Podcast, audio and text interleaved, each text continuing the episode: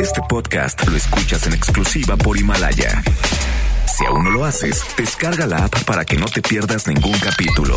Himalaya.com. MBS Noticias presenta Una forma distinta del periodismo de actualidad. donde las claves son informar, cuestionar y entretener. Vaya que hay temas para ponerlo sobre la mesa. Manuel López San Martín en Mesa para Todos. Viernes, viernes 15 de noviembre, por fin es viernes, viernes de quincena además, viernes de buen fin, de inicio de puente para los suertudos, de caos en las calles.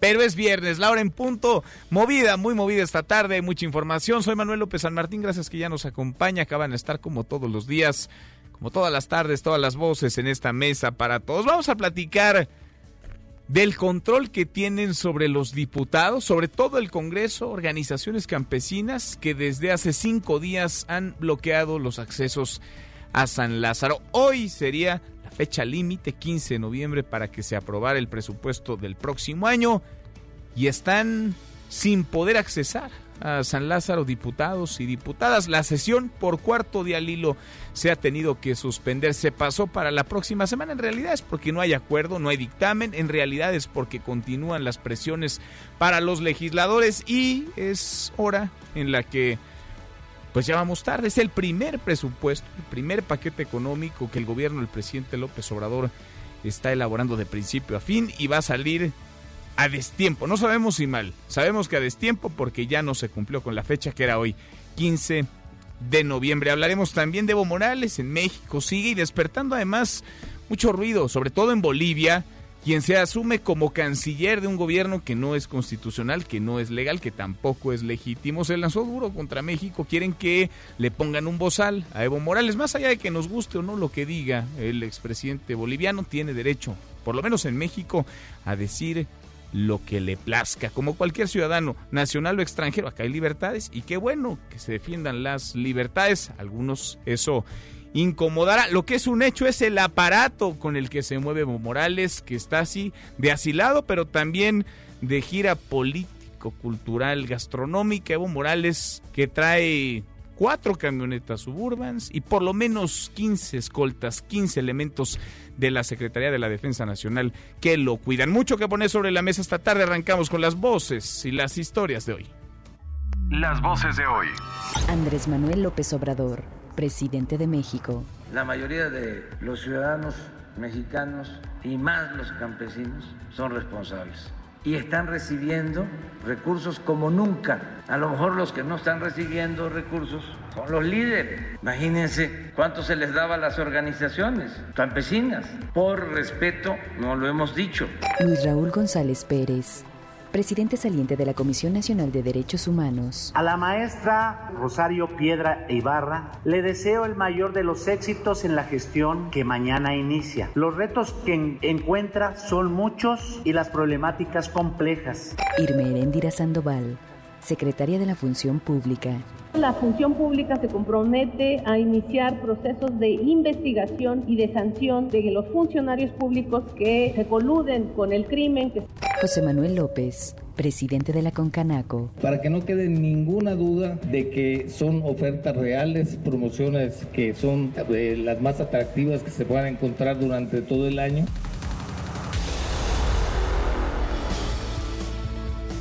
Son las voces de quienes hacen la noticia, los temas que están sobre la mesa y estas las imperdibles. De hoy le entramos a la información.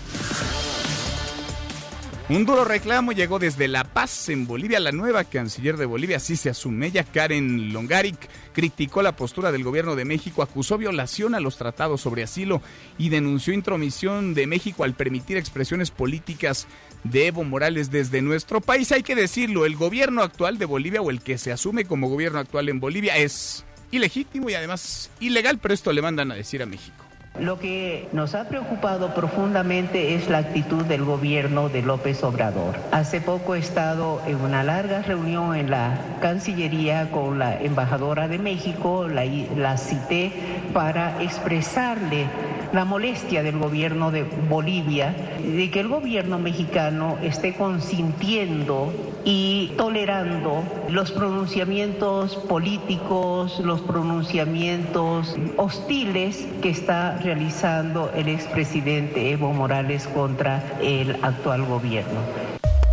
Bueno, cero y van cuatro, cuatro veces esta semana la Cámara de Diputados ha debido suspender actividades legislativas luego de una semana de bloqueos por parte de organizaciones campesinas. Los legisladores aplicaron el reloj legislativo, aplazaron para el próximo miércoles la discusión del presupuesto de egresos de la Federación. La fecha límite era hoy, 15 de noviembre, ya no salió en tiempo y forma.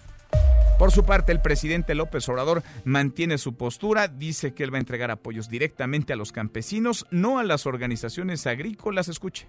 La mayoría de los ciudadanos mexicanos y más los campesinos son responsables y están recibiendo recursos como nunca. A lo mejor los que no están recibiendo recursos son los líderes. Imagínense cuánto se les daba a las organizaciones campesinas. Por respeto, no lo hemos dicho, porque no queremos la confrontación. Vamos resolviendo el problema. Nada más que se entienda que esto ya cambió. Bueno, en otro asunto, en otro tema, el presidente López Obrador anunció que la consulta indígena sobre el tren Maya se va a realizar el próximo 15 de diciembre. Prometió además respetar la opinión de las 3.425 comunidades que serán consultadas para este proyecto, cuya inversión alcanzará los 120 mil millones de pesos. Si la gente dice no, ahí quedó, hasta ahí llegamos. El pueblo manda. ¿Por qué lo hacemos así? Por la democracia, pero además porque le tenemos mucha confianza al pueblo. Bueno, y además el presidente denunció extorsiones en la obra del tren México-Toluca, pero advirtió que no se dejarán chantajear porque se cumplió con la demanda de los inconformes y se pagó ya el derecho de vía. Luis Raúl González Pérez se despide hoy de la Comisión Nacional de los Derechos Humanos en su último día de labores. Deseó éxito para la muy cuestionada Rosario Piedra Ibarra. Rechazó además que hayan sido alcahuetes del régimen, un florero, como lo señaló el presidente López Obrador. Escuche a González Pérez. Durante la gestión este organismo nacional no ha sido ni es cómplice o protector de gobiernos o autoridades. Su compromiso ha sido con la legalidad y las víctimas y su trabajo da muestra y prueba de ello. Más que profundizar o pretender crear divisiones ideológicas, nuestro país requiere unidad y trabajo conjunto por la legalidad, por el fortalecimiento de las instituciones democráticas y republicanas y por el respeto de la dignidad humana. Llega entonces Rosario Piedra Ibarra, que está marcada y cuyo camino a la CNDH quedó manchado por la manera en la que fue electa. Hay reacciones, siguen las reacciones en torno a la próxima titular de la CNDH. A través de un comunicado, la barra mexicana del Colegio de Abogados manifestó su preocupación por la designación y la forma, sobre todo, de Piedra Ibarra. Calificó su nombramiento como un acto irregular.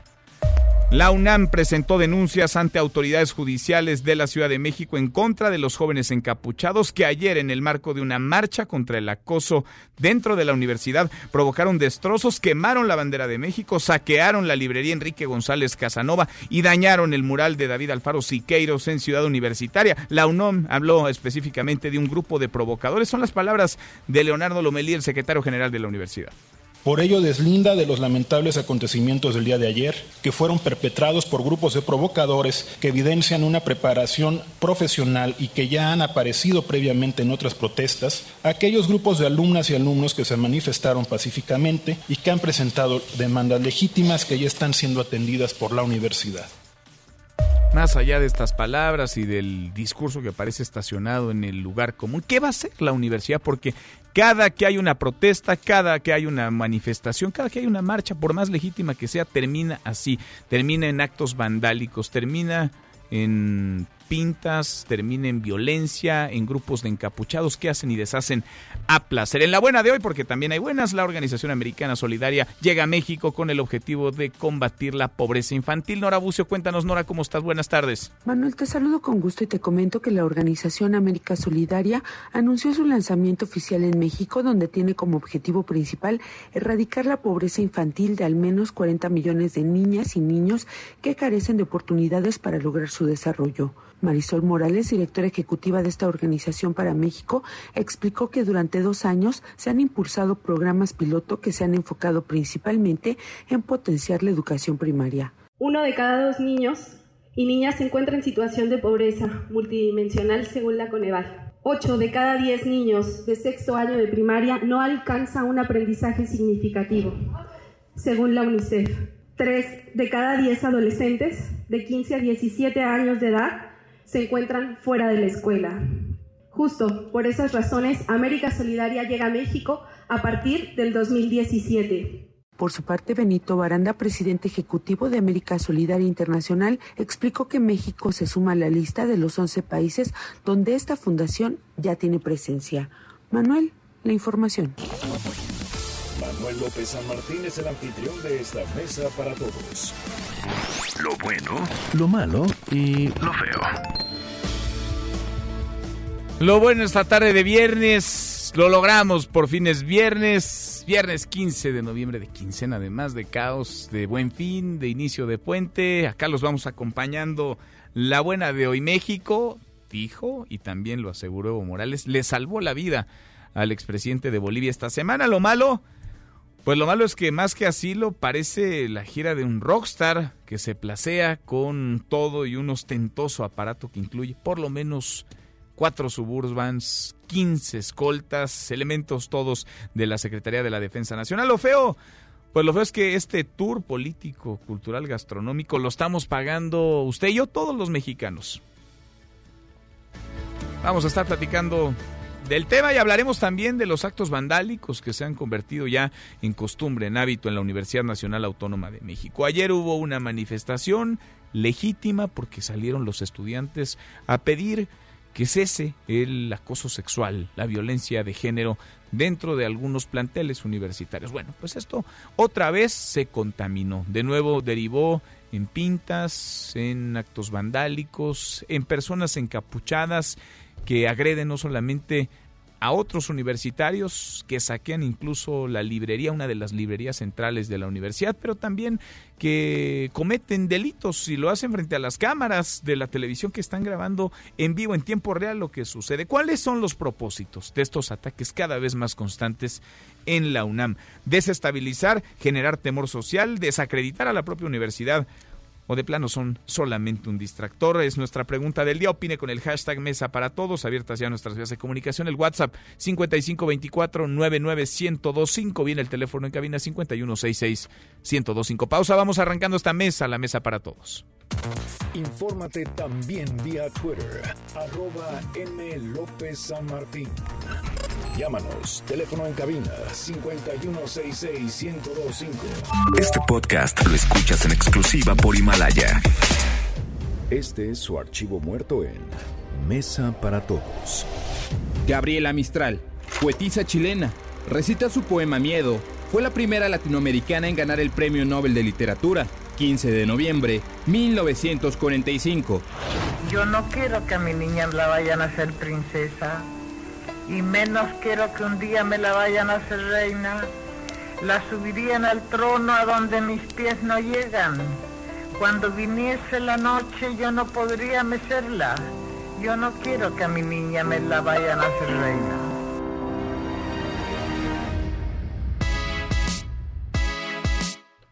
Seguimos, volvemos a esta mesa, la mesa para todos. Uno de los proyectos estratégicos prioritarios del presidente López Obrador es el tren Maya, quizá junto con el aeropuerto en Santa Lucía y la refinería en Dos Bocas, son los tres grandes proyectos de infraestructura del actual gobierno. Hemos platicado en varias ocasiones de lo que implica el tren Maya, lo hemos conversado con el titular de Fonatur, con Rogelio Jiménez Pons, pero para que se ponga una primera piedra, para que haya licitaciones y para que se construya el tren Maya, pues se necesita primero, antes que otra cosa, del apoyo de las comunidades indígenas. Hoy el presidente López Obrador habló del tema en la mañanera. Rocío Méndez, Rocío, ¿cómo estás? Muy buenas tardes. Buenas tardes, Manuel. Efectivamente, hoy se lanzó la convocatoria para la realización de una consulta vinculatoria sobre la construcción del tren Maya que se va a llevar a cabo a mediados de diciembre. Ya nos explicaste, es uno de los planes, dice el presidente Andrés Manuel López Obrador, este, el de mayor impacto social de todos sus proyectos prioritarios como el Istmo, refinerías o el aeropuerto de Santa Lucía, pero solo avanzará si lo aprueba la gente. Escuchemos al primer mandatario Nosotros estamos padeciendo de muchas obras que se hicieron sin consulta por la fuerza y se terminan las obras, pero no podemos operarlas, no pueden funcionar las plantas porque hubo imposición. De los tiempos recientes, del periodo neoliberal, estamos en el terreno de lo inédito, iniciando un proceso democrático. Además, es una consulta que se sepa vinculatoria, que se va a respetar la voluntad de los ciudadanos. Si la gente dice sí, vamos. Esta consulta implica hablar con los pueblos indígenas a través de asambleas comunitarias informativas, de análisis, discusión y de toma de decisiones en los pueblos originarios del sureste mexicano. Pero también el 15 de diciembre se tendrá todo un día de auscultaciones en 40 municipios por donde pasaría el tren Maya el próximo 15, como habíamos destacado, a mediados de diciembre. Escuchemos a Diana Álvarez, subsecretaria de Desarrollo Democrático, Participación Social y Asuntos Religiosos de Segovia. El 15 de diciembre del presente año se van a instalar módulos de participación ciudadana en los estados de Chiapas, Tabasco, Campeche, Yucatán y Quintana Roo para recibir esta participación a través de casillas en la que pueden expresar su opinión. Y los módulos se van a instalar en los municipios directamente involucrados en el trazo de la vía del tren. Y la información específica la vamos a difundir a través de una página en internet que es www.participacionsocial.gov.mx Manuel, es el reporte al momento. Gracias, muchas gracias, Rocío. Muy buenas tardes. Buenas tardes. Ahí está este proyecto, el Tren Maya. Veremos la consulta. Entonces, 15 de diciembre, veremos a ver si es como las otras que ya hemos visto. ¿Se acuerda la consulta por la termoeléctrica en Morelos, la consulta por el aeropuerto en Santa Lucía? Vaya, de consultas tenemos ya un poquito de experiencia en lo que va de este gobierno, a ver cómo organizan y cómo sale esta. Le damos un giro a la información. Último día hoy de Luis Raúl González Pérez en la Comisión Nacional de los Derechos Humanos. René Cruz, René, buenas tardes. Hola Manuel, amigos del auditorio, muy buenas tardes. Al encabezar su último acto como titular de la Comisión Nacional de los Derechos Humanos, en el que presentó la memoria de gestión 2014-2019, Luis Raúl González Pérez deseó éxito a Rosario Piedra Ibarra, quien el día de mañana inicia su gestión como presidenta de este organismo. Eh, Manuel, sin querer emitir una opinión sobre la forma en que rindió protesta o la renuncia de los integrantes del Consejo Consultivo, González Pérez refirió que Piedra Ibarra encuentra problemáticas complejas y muchos retos, siendo el principal el mantener la autonomía de la CNDH y agregó que lo mejor que le puede pasar al país es que las víctimas cuenten con una ombudsperson fuerte. Vamos a escuchar. A la maestra Rosario Piedra Ibarra le deseo el mayor de los éxitos en la gestión que mañana inicia. Los retos que encuentra son muchos y las problemáticas complejas. Casos como los de Culiacán, Iguala, Tamaulipas, Lilpan, las agresiones a la familia Levarón, las múltiples demandas sobre atención y servicios de salud, medicamentos o el lograr hacer efectivos los derechos de las niñas y niños de la primera edad y lo correspondiente a consultas previas, libres, informadas, culturalmente adecuadas y de buena fe a pueblos originarios en megaproyectos. González Pérez dedicó parte de su discurso para responder a los señalamientos del presidente Andrés Manuel López Obrador y a este respecto aseveró que cualquier subordinación habría impedido la posibilidad de, de denunciar la ilegalidad y los abusos del poder. Escuchemos. Durante la gestión este organismo nacional no ha sido ni es cómplice o protector de gobiernos o autoridades. Su compromiso ha sido con la legalidad y las víctimas y su trabajo da muestra y prueba de ello. Más que profundizar o pretender crear divisiones ideológicas, nuestro país requiere unidad y trabajo conjunto por la legalidad, por el fortalecimiento de las instituciones democráticas y republicanas y por el respeto de la dignidad humana. Luis Raúl González Pérez Manuel dijo que regresa a la academia en la Universidad Nacional Autónoma de México con la conciencia súper tranquila por haber hecho el mejor de los esfuerzos, pero insatisfecho por la coyuntura crítica que se enfrenta en materia de derechos humanos. Manuel, el reporte que tengo. Gracias, muchas gracias, René. Muy buenas tardes. Muy buenas tardes. Se va Luis Raúl González Pérez, llega una muy cuestionada Rosario Piedra Ibarra. Rosario Piedra Ibarra, cuyo camino a la comisión está manchado. El descaro envuelve su llegada. La mentira hasta ahora la retrata. Es una mala cosa esta cuando la verdad que tanto escasea en la vida pública tendría que ser un arma, quizá la más poderosa desde un órgano como la Comisión Nacional de los Derechos Humanos. En el ascenso de Rosario Piedra Ibarra no hubo limpieza, sí hay por el contrario sospechas, muchísimas sospechas. No hubo ética, hay por el contrario ilegalidad, hay ilegitimidad. No hay verdad y hay sí un rosario, pero un rosario de falsedades y de trampas. Yo prefiero más la gente que ha padecido, que ha sufrido en carne propia de violaciones de derechos humanos. Tener una presidenta carnal en la CNDH le hará mucho daño a este país. Resulta electa la ciudadana María del Rosario Piedra Ibarra. Y es muy claro que el presidente la delineó cuando dijo a quién quería. Yo no voy a traicionar a mi conciencia, no voy a traicionar mis principios. Debilitar los contrapesos de poder es grave, pero es más grave hacerlo mediante el fraude a la ley. Es muy sencillo, la boleta está doblada, la deposito y se abre. Y ahí está en cámara lenta. Hasta donde llegue, ¿eh? Si tiene que llegar a la Suprema Corte de Justicia de la Nación. Deben de darse cuenta el PAN que perdió. Señora Rosario Piedra, usted no fue electa. No la votó dos terceras partes del Senado.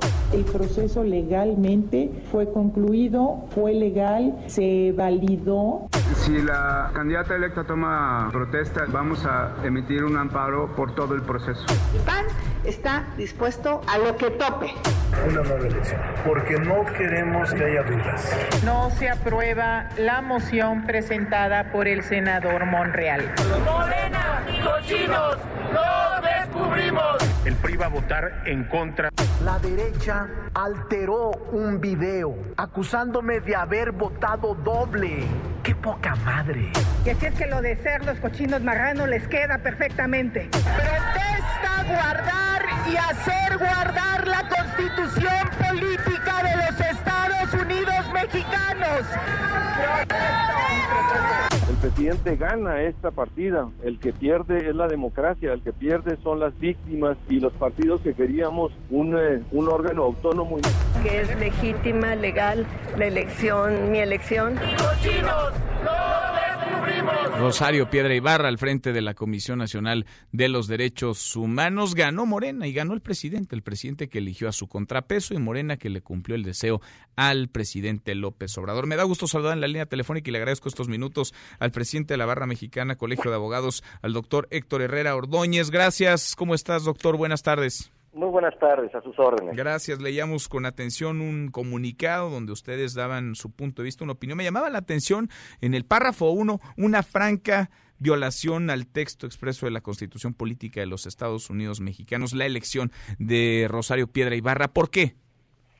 Sí, efectivamente, eh, la barra mexicana el día de ayer manifestó su preocupación por los hechos acontecidos en el Senado de la República que culminaron con la designación de la ciudadana María del Rosario Piedra Ibarra como titular de la Comisión Nacional de los Derechos Humanos, efectivamente por violación al texto expreso de la Constitución en lo relativo al procedimiento en el Senado de la República para la selección y designación del titular de esa Comisión Nacional de los Derechos Humanos. Es decir, ¿no fue legal el proceso?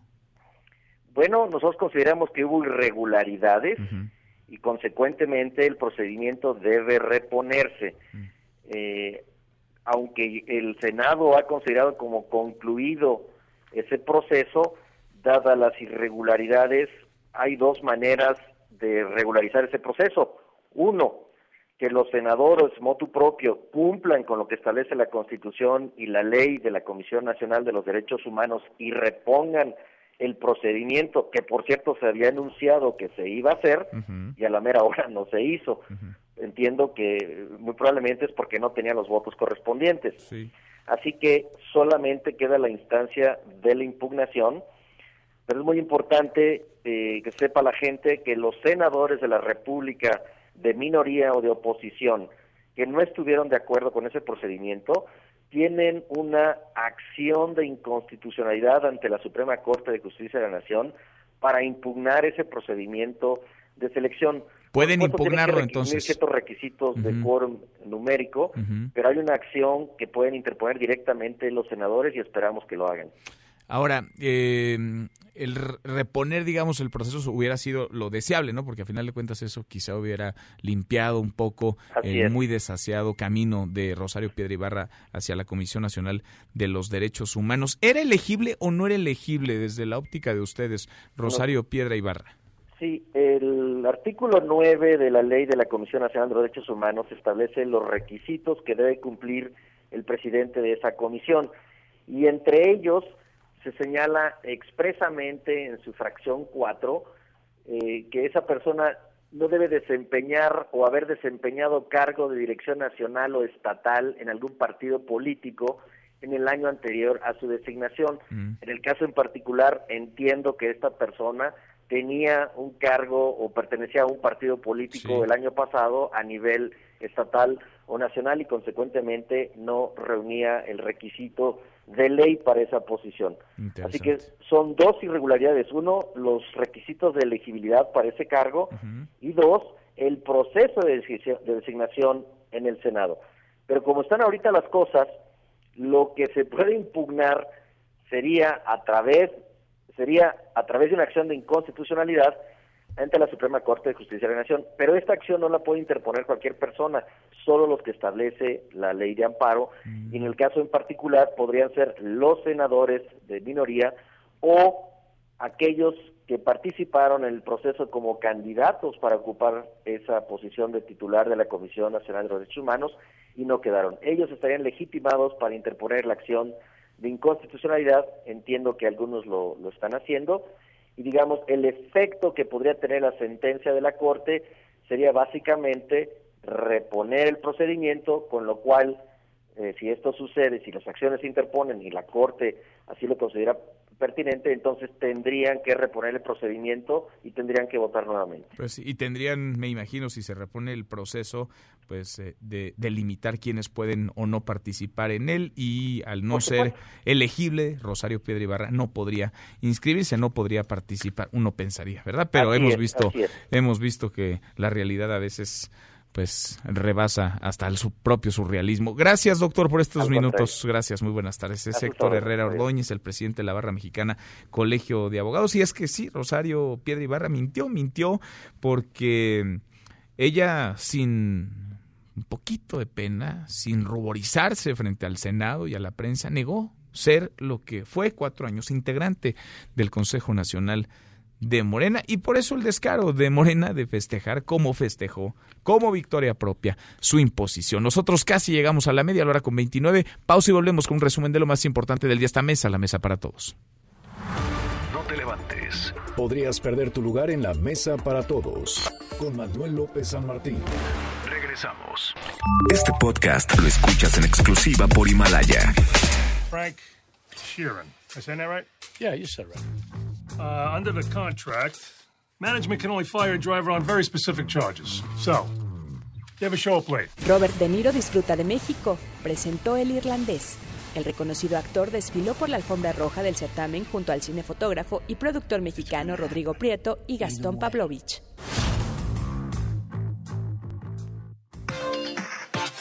Seguimos, volvemos a esta mesa, la mesa para todos. Vamos cruzando la media justo ahora, la cruzamos la hora con 30. Le entramos al resumen con lo más importante del día. Resumen nacional. Cero y van cuatro, cuatro veces esta semana, al hilo además que la Cámara de Diputados debe suspender su sesión. Esto porque continúa el plantón que mantienen grupos campesinos a las afueras de San Lázaro y también porque no hay acuerdo, no hay dictamen y no se puede votar lo que no está escrito. No se puede votar el presupuesto para el próximo año. Angélica Melín, ¿cómo van las cosas ahí en la Cámara? ¿Cómo estás, Angélica? Buenas tardes. Manuel, gracias. Muy buenas tardes. La mesa directiva y la Junta de Coordinación Política de la Cámara de Diputados anunciaron en un hecho inédito sin precedentes que la aprobación del presupuesto del 2020 se pospone hasta el próximo miércoles 20 de noviembre. Esto porque no hay condiciones todavía para ingresar al recinto parlamentario que desde hace una semana está rodeado y bloqueado por organizaciones campesinas que exigen recursos para el año entrante. Escuchamos cómo lo dijo la presidenta de la Cámara, la diputada Laura Rojas. Debido a que la Comisión de Presupuesto aún se encuentra construyendo un dictamen, convocaremos al Pleno de la Cámara de Diputados de acuerdo con el calendario aprobado el próximo miércoles 20 de noviembre. La sesión del pasado 6 de noviembre se encuentra aún abierta debido a que se declaró un receso. En consecuencia, la discusión y la aprobación del presupuesto de egresos de la Federación se realizará en esa misma sesión. Al hacer este anuncio, la diputada Rojas Hernández, el coordinador de Morena, Mario Delgado, y también el presidente de la Comisión de Presupuesto, Alfonso Ramírez Cuellar, afirmaron que no aprobar el presupuesto en el plazo legal establecido que vence este viernes 15 de noviembre no implicará problemas legales y tampoco un efecto negativo de falta de certeza en los mercados. Por el contrario, aseguraron que los egresos del 2020 están blindados. También agregaron que no se buscará una sede alterna y se seguirá apostando al diálogo con las organizaciones para resolver esta problemática.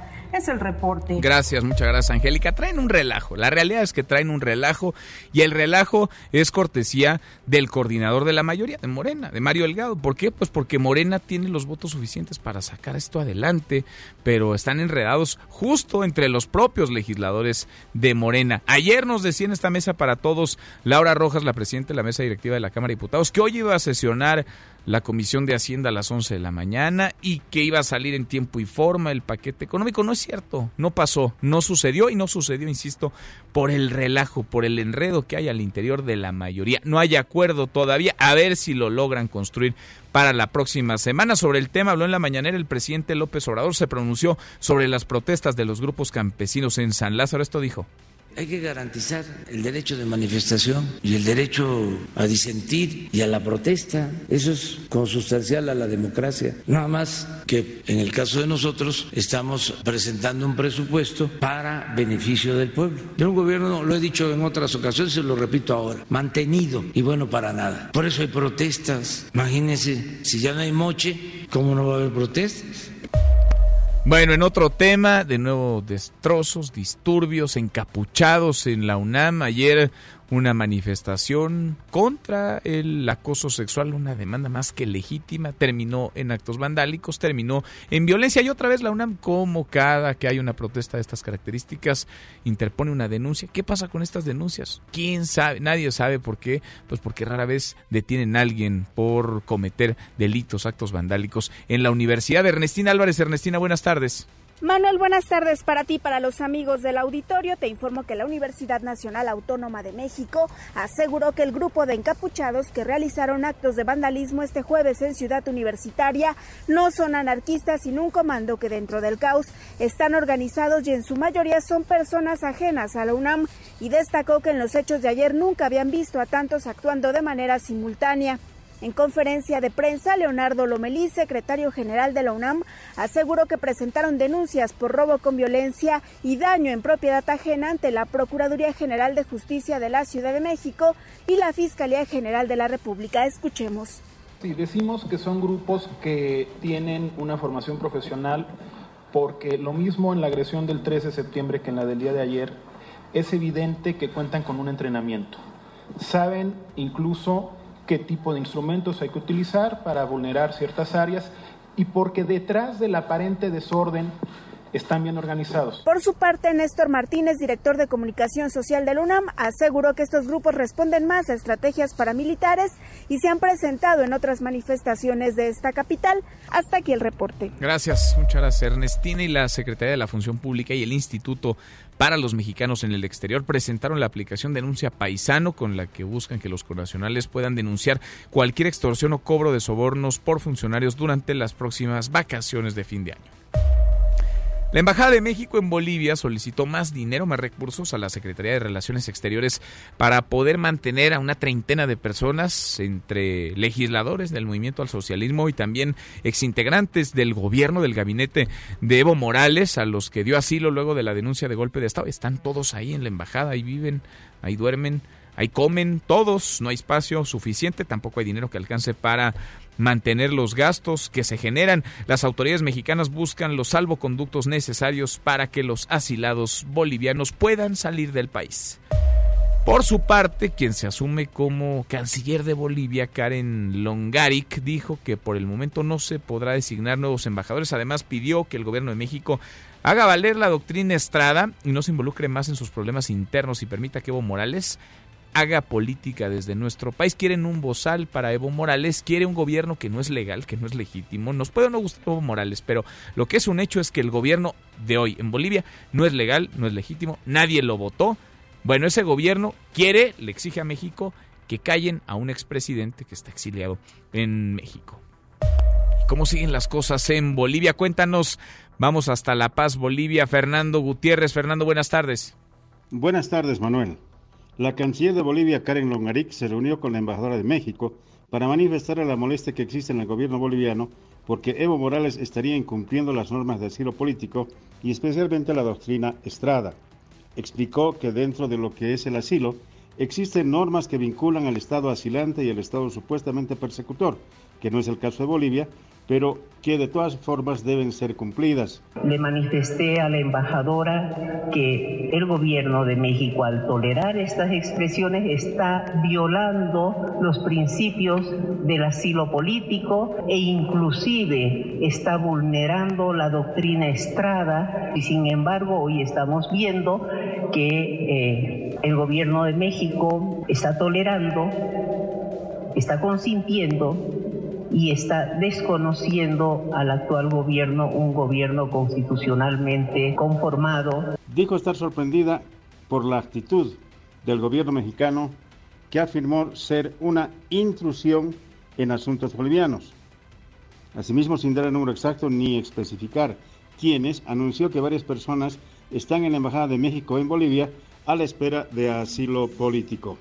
Hasta aquí el reporte. Continuamos en Mesa para Todos. Gracias, muchas gracias Fernando. Sí, lo adelantamos desde el miércoles de esta semana, una treintena entre exfuncionarios y exlegisladores afines a Evo Morales están en la embajada de nuestro país en La Paz. Ojo que las declaraciones de esta canciller, pues hay que tomarlas como alguien que se asume canciller, que se asume integrante de un gobierno que en realidad no lo es, constitucional no es, no es, vaya, ni siquiera gobierno, ya si nos ponemos exquisitos, pero bueno, ellos se asumen así, Evo Morales está asilado en nuestro país. Por cierto, circuló un video, se ha difundido mucho un video en donde se aprecia, además de un enorme aparato de seguridad con el que se mueve Evo Morales, son varias camionetas suburbans y escoltas, 15 escoltas de la Secretaría de la Defensa Nacional, va saliendo de un restaurante en la colonia Roma, un restaurante muy famoso además pues muy bueno, el Brick.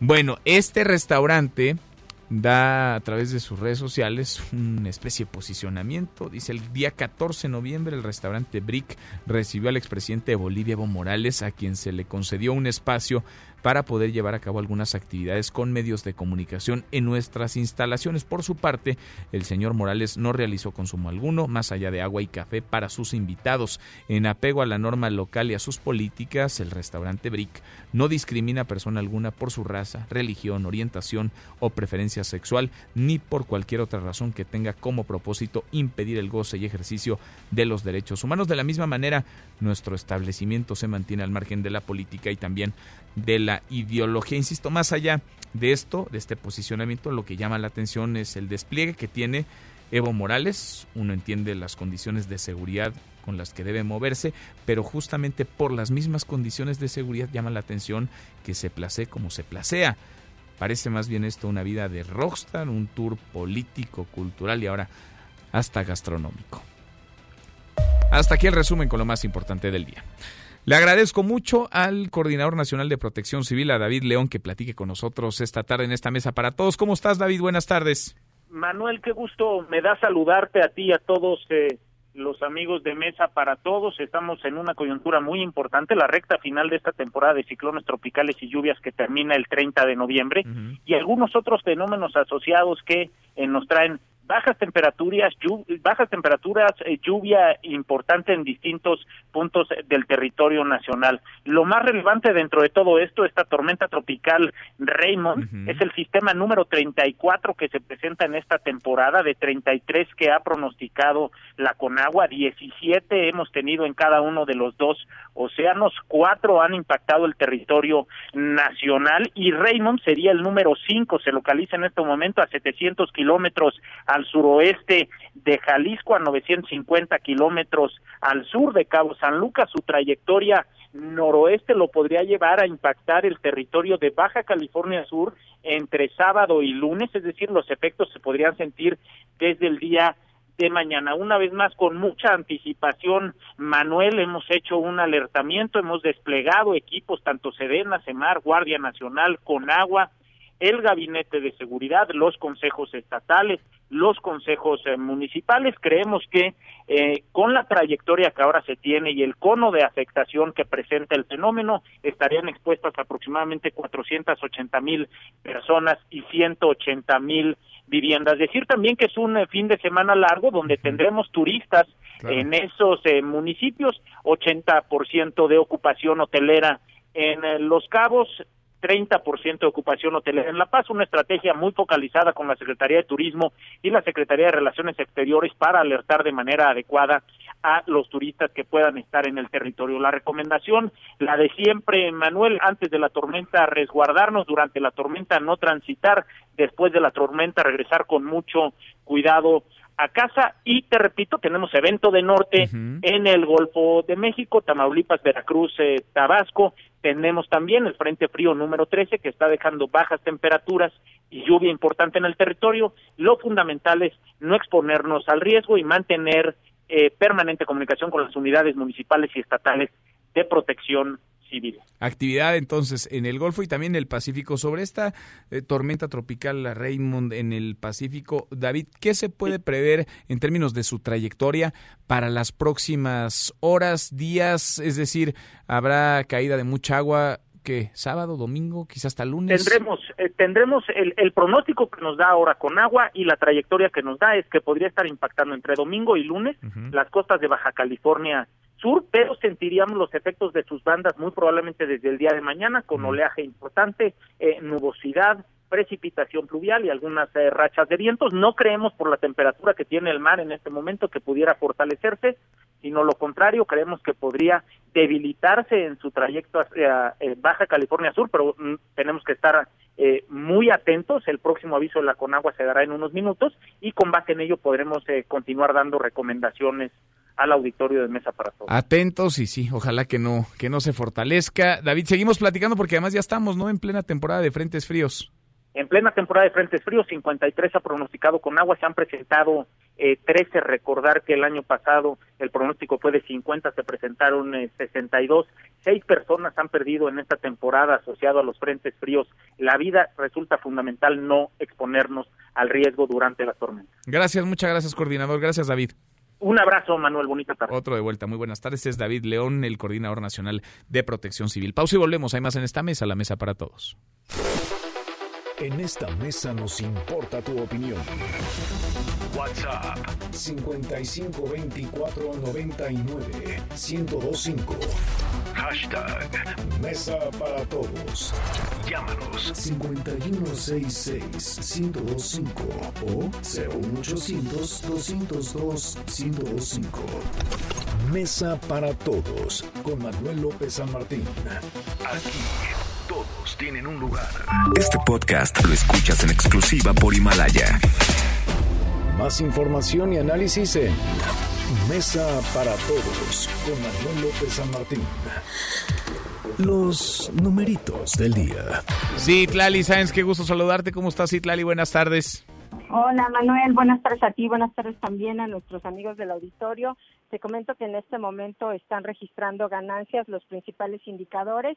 El Dow Jones Industrial avanza 0.05%, el Nasdaq está ganando 0.10% y el S&P BMW de la Bolsa Mexicana de Valores también registra un avance de 0.18%, se ubica en 43.122.35 unidades. Y bueno, te comento que el próximo lunes no hay operaciones financieras para que nuestros amigos lo tomen en cuenta. El lunes 18 de noviembre no hay bancos ni opera la Bolsa Mexicana de Valores debido a la conmemoración del 109 aniversario de la Revolución Mexicana. Manuel, mi reporte al auditorio. Puente para los suertudos. ¿Y Tlali, te vas de puente? No, nos vamos a poner a trabajar, Eso. Muy bien, pues aquí nos escuchamos el lunes entonces. Nos escuchamos el lunes. Buen fin de semana. Igual, buen fin de semana para ti. Este buen fin es mejor con tu tarjeta de crédito HSBC. presenta El Buen Fin está aquí. Recibe 15% de bonificación y 12 meses sin intereses en comercios participantes pagando con tarjetas de crédito HSBC. Conoce más en hsbc.com.mx diagonal El Buen Fin. CAT meses sin intereses 0% sin IVA. Informativo. Tasa fija anual. Consulta términos, requisitos de contratación, comisiones y condiciones de la promoción en hsbc.com.mx. Economía y finanzas con Eduardo Torreblanca. Lalo, qué gusto saludarte, ¿cómo estás? Igualmente, me da mucho gusto saludarte, Manuel. Buenas tardes al auditorio. Llegó el buen fin. ¿Cómo hacer para que realmente sí sea un buen fin y no termine esto en dolores de cabeza, Lalo? Sí, porque además los dolores de cabeza duran muchos meses en algunos casos. Lo que tendríamos que hacer, doy cinco tips muy sencillos. Primero, ¿qué es lo que realmente necesita la familia? Uno, no demos pie a realizar compras por impulso. Tiene que ser algo que realmente beneficie a la familia. O sea, hay que ir decidido a qué va a comprar uno, no ir a ver, porque luego ves y se te atraviesan cosas que te gustan y te las llevas. Conociendo qué vas a comprar y en dónde lo vas a comprar. ¿No? No a ver, a ver si se te atraviesa, ¿no? Sí. Bueno, dos, ¿hasta dónde puede impactar el pago si lo difiere a meses? Y hay que checar, ¿no? Si son meses sin intereses o de qué tamaño es el interés. No se vaya con la finta, ¿eh? Lo ideal sería tres, seis meses, pero si lo lleva arriba de 12 meses ya está casi seguro que va a causarle algún dolor de cabeza Pues en el transcurso del, del después del mes, mes 10. Pues sí, ya puede haber sorpresas. Llega el próximo buen fin y uno sigue pagando el del año anterior. No, y ya la televisión está hiperrebasada en caso de las, de las de- Sí, de sí, sí. pantallas. Ya ¿no? venció hasta la garantía y uno la sigue pagando, Lalo. sí, claro que sí. Ya ni después no la quieren recibir, ni el basurero no la quiere recibir. ya, Exactamente. ya no sirve. Ajá. Tercero, vienen las fiestas decembrinas. Algunas personas de la familia le va a dar algún detalle este, simbólico, pues aproveche para comprarlo. No haga hoy una compra y en diciembre otra. ¿No? La cuarta, la más importante, revise precios, no se vaya con la finta, ¿eh? Hay personas y hay instituciones, hay firmas que han alterado los precios a la alza para después dar espectaculares descuentos que en realidad no los son. Sí, exacto. Le suben ¿no? unos días antes y de repente le bajan y en realidad o está igual o hasta un poquito arriba del precio que tenía. Exactamente, entonces es muy importante, no vaya a ver si se le atraviesa lo que quiere comprar, tiene que determinar en dónde lo va a comprar antes de salir de casa. Y después, recuerde que eso se va a pagar, lo que compre se va a pagar si va a diferirlo a meses. No rebase el límite que exceda más allá del 30% de su ingreso Esa mensual en Sí. cargas de tarjetas de crédito, porque puede haber emergencias en el futuro Claro. y eso limitará la posibilidad de enfrentarlas con éxito, ¿no? Buenos tips, Lalo. ¿Tú vas a comprar en el buen fin o no? Yo tenía ganas de, de adquirir un reloj y, y fíjate que me llevé la sorpresa. ¿Como el de Félix Salgado Macedonio o cuál? No, no. es no, un Rolex de 188 mil pesos. No, no, no. ¿No? Él es uno chiquito, pequeño, Ah. que uno está dispuesto a perder cuando alguien se le antoja en la calle, ¿no? Sí. Entonces, este, no, pero fíjate que ya estaba mil pesos más caro. Uy, no, pues no. Entonces el propio vendedor me dijo, espérese al buen fin, ahí lo vamos a rebajar otra vez. Ah, pues ahí está, Lalo. Ya tienes, mira. Vas por ahí. Sí, porque el Rolex del senador de Morena, Félix Salgado Macedonio, cuesta 188 mil pesos. A ver si nos explica cómo le hizo, ¿no? Para, para comprarlo y para pagarlo. Lalo, ¿tenemos postre? Por supuesto que sí. Don Quijote de la Mancha utilizó 22.939 palabras diferentes para expresarse, ¿no? Mira, qué buen dato. Bueno, ¿sabes cuántas palabras utiliza un- en promedio una canción de reggaetón? Uf, a ver, menos de 30 100. palabras. ¿Cuántas? 30. No, pues estamos perdidos. ¿Mm? Perdidos. Perdidos. Gracias, Lalo. Gracias a ti, excelente fin de semana. y bailar. Cuidado con, el, con las ofertas. Buenas tardes, Lalo. Eduardo Torreblanca. Buenas tardes. Este buen fin es mejor con tu tarjeta de crédito HSBC. Presentó. Estamos cerrando esta primera hora, lo hacemos como todos los viernes con las frases de la semana, las puntadas, las metidas de pata en voz de José Luis Guzmán. Miyagi son nuestras letras de oro. Vengo a aprender. Es de gran nación chichimeca. Porque el papá de ustedes de ¿qué hubieran hecho ustedes? Letras de oro. Una semana complicada que para muchos fue nuevamente un parteaguas para la 4T, que empezó con esas locas, locas aventuras de Evo Morales, que se salió, que regresó, que llegó y luego México fue por él. Y en esto de buscando al soldado Evo, Ebrard explicó en cinco minutos cómo fue el viaje. No se preocupe, aquí le hicimos un resumen ejecutivo de 40 segundos. La ruta que se eligió fue a través de Lima, Perú. Despegaron de Lima, les dijeron que no. Entonces hubo que retornar a Lima. Pasó la aeronave, llegó al aeropuerto donde estaba esperándonos Evo Morales. Se suspendía ese permiso. Hablamos con Paraguay. Ya saliendo de, de Bolivia, llegaron a Asunción. Luego, para poder volar en el espacio aéreo de Brasil, en la línea fronteriza entre Bolivia y Brasil. Esa era la ruta. Y de Perú, cruzar el espacio aéreo de Ecuador. Es que hubo que rodear Ecuador, porque ya estando en vuelo, les dijeron que no, no les permitían sobrevolar el espacio aéreo para entrar a aguas internacionales. ¿No sabe que este avión es especial? Especial, pues sí, es igual que todos. La misma máquina. No lo vuelva a tocar y espere que le llegue su turno para el primer vuelo. ¿Qué tendré que esperar mucho? Unos cuantos días más. Ya ni la muelan, ya con lo que me enseñaron, pues ya, ya puedo volar, ya me anda. Al fin me compré un avión de lo más elegante y le dije a Quintana no te metas con mi amante. Mirando Y bueno, luego Evo llegó y dijo que el gobierno de México le salvó la vida porque su cabeza ya tenía precio. ¿Cómo ve? Cuando llegaba a la zona del trópico de Cochabamba, un miembro del equipo de seguridad del ejército me informó que pidió que le entregara a cambio de 50 mil dólares. Y ya sabe, 2.300 pesos o la cárcel. No, pues mejor deme los 2.600. No será chistoso. Por eso digo, y estamos muy agradecidos, hermano canciller, muchas gracias por salvarnos la vida. Que Dios quiera y llegue usted a vivir la edad que representa. Mientras tanto, en Bolivia, Janine Añez, quien se proclamó ya presidenta de Bolivia, dijo que los mexicanos le damos mucha lástima. A mí me da mucha pena los mexicanos, porque de algo de lo que nosotros queremos salir, ellos decidieron entrar. Ojalá que México, ojalá que los mexicanos no pasen estas situaciones tan desafortunadas que hemos pasado nosotros solamente por reclamar el hecho de vivir en democracia y libertad. Y eso sí, yo les voy a estar a dure, dure, dure. Ya estamos cansados de tantas mentiras. Oiga, usted, yo no le estoy echando a usted mentiras. Yo estoy segura de lo que les estoy asegurando. Y quien de plano se subió al tren del ya saben qué fue Roger Waters, el ex vocalista y líder de Pink Floyd, quien le mandó un mensaje por redes sociales al Evo que todos quieren. Evo Morales, if you see this, Evo Morales, si ves esto, espero que tu exilio sea corto. Tu gente te necesita. Necesitan un líder como tú. Has sido el primer líder indígena en toda Latinoamérica. Has realizado un trabajo maravilloso, sacando a tanta gente de la pobreza, dándoles valor y revalorizando nuestro sentido de la dignidad. Pero mientras tanto, en el Senado de la República, Ricardo Monreal nos demostró que es mejor que el maldito Rodi o Beto el Boticario. Y luego de desaparecer dos votos, se hizo un relajo, y decir otra cosa, se hizo un relajo. Y total, que todo acabó como en un ring. El día del voto aquí, sin escrúpulos, sin pudor alguno, la derecha alteró un video acusándome de haber votado doble. ¡Qué poca madre! Si, si ya saben cómo me pongo, ¿para qué me invitan? Y finalmente, en Palacio Nacional, el presidente López Obrador, ya hasta el bueno de Alex Dora, me lo llamó conservador. Le mandaremos un saludito. ¡Oiga hasta Palacio Nacional! ¿Usted cree sano que los niños le vean sus tonterías y sus payasadas y sus Claro cosas? que sí, mano. Miren, los rockeros que me gustan no son conservadores.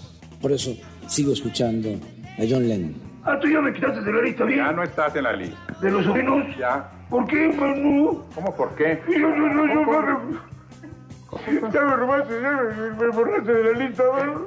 Es una poema.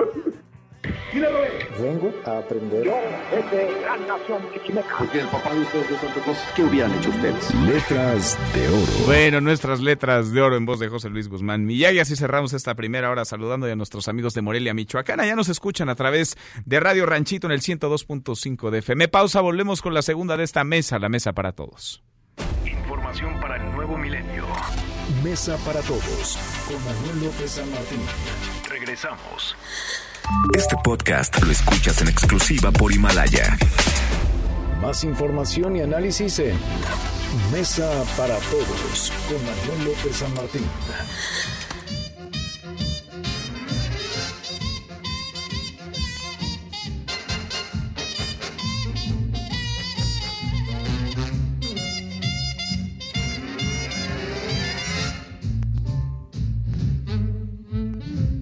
Arrancamos esta segunda hora, gracias que nos acompañes. Viernes, lo logramos por fines viernes. Viernes de quincena de más, viernes de buen fin y viernes de inicio de puente. Para los suertudos, viernes de caos, de tráfico, acá los vamos acompañando. Soy Manuel López San Martín, revisamos las redes, cómo se mueven las cosas en Twitter. De las redes esta mesa, la mesa para todos. Caemos en las redes.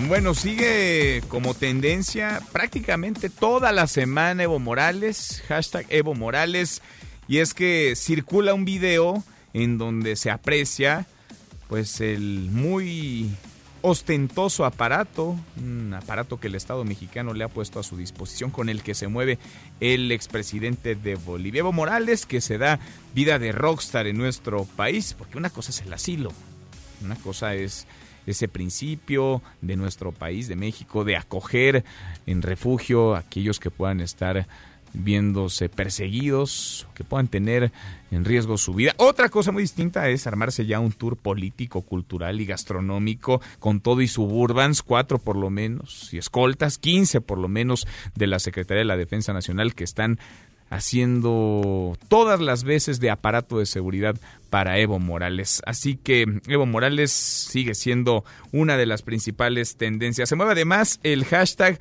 Rolex. ¿Por qué?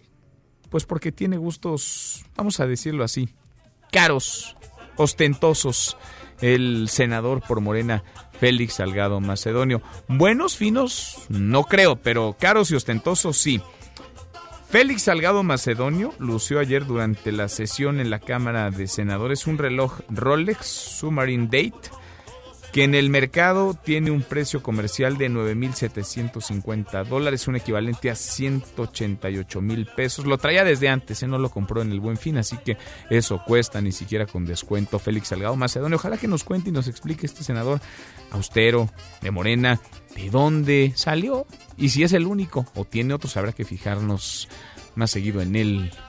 Habla poco cuando habla es estridente, pero en realidad aporta muy poco a la discusión pública. Se mueve además el eh, hashtag Día Mundial sin Alcohol. Hoy es el Día Mundial sin Alcohol. El consumo excesivo de alcohol es una de las principales causas de muerte y de discapacidad a nivel mundial. Mata más personas que el VIH, SIDA, la violencia y la tuberculosis juntas. Se mueve el hashtag, obvio Buen fin, es buen fin, arrancó en el primer minuto de este viernes. En redes sociales están circulando pues todo tipo de videos, algunos simpáticos, otros que retratan la desesperación o lo compulsivos, compulsivos de algunas compradoras y compradores.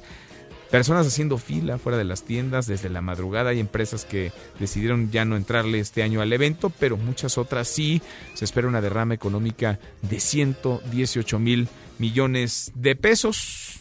Veremos, ayer platicábamos con el titular de Profeco, porque a veces pues, las empresas tratan de hacer su agosto en noviembre y buscan sacar una raja, hacen como que bajan los precios y en realidad no. De cualquier forma, lo conversábamos ahora con Eduardo Torreblanca, si usted va a comprar antes, pues sí, compare precios, pero sobre todo tenga en claro qué va a comprar, porque eso de irse a dar una vuelta nada más a ver qué se le atraviesa, no suele terminar bien. Se mueve además el hashtag Chile y Mon Laferte es que la artista chilena se manifestó ayer durante la alfombra roja en los premios Grammy Latinos, un mensaje en su pecho que decía, en Chile torturan, violan y matan, dejó al descubierto su pecho en alusión a la reciente crisis política en el país, una crisis que se ha extendido ya por varias semanas y que hasta ahora ha dejado 24 personas muertas. El gobierno de Sebastián Piñeira no ha podido o no ha querido quitarle presión a esa Oye Express que está a punto de reventar.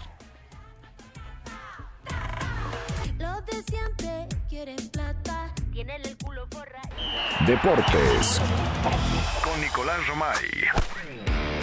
Querido Nico, qué gusto saludarte, ¿cómo estás? Bien, Manuel, con una noticia muy triste, acaba de publicar a Mauri Vergara hace exactamente un minuto en su cuenta de Twitter, familia OmniLife, chivermanos y medios de comunicación, con profunda tristeza y dolor en mi corazón, les quiero comunicar que mi padre Jorge Carlos Vergara Madrigal, presidente y fundador de Grupo OmniLife Chivas, eh, trascendió de esta vida a causa de un paro cardiorrespiratorio el día de hoy, 15 de noviembre, en la ciudad de Nueva York, Estados Unidos. Mi papá partió rodeado de luz en compañía de nuestra familia, lleno de amor y bendecido por el profundo cariño de muchos de ustedes que siempre le hicieron llegar. Eh, honraremos a mi padre, como él siempre nos enseñó, con su ejemplo, trabajando un día y el otro también.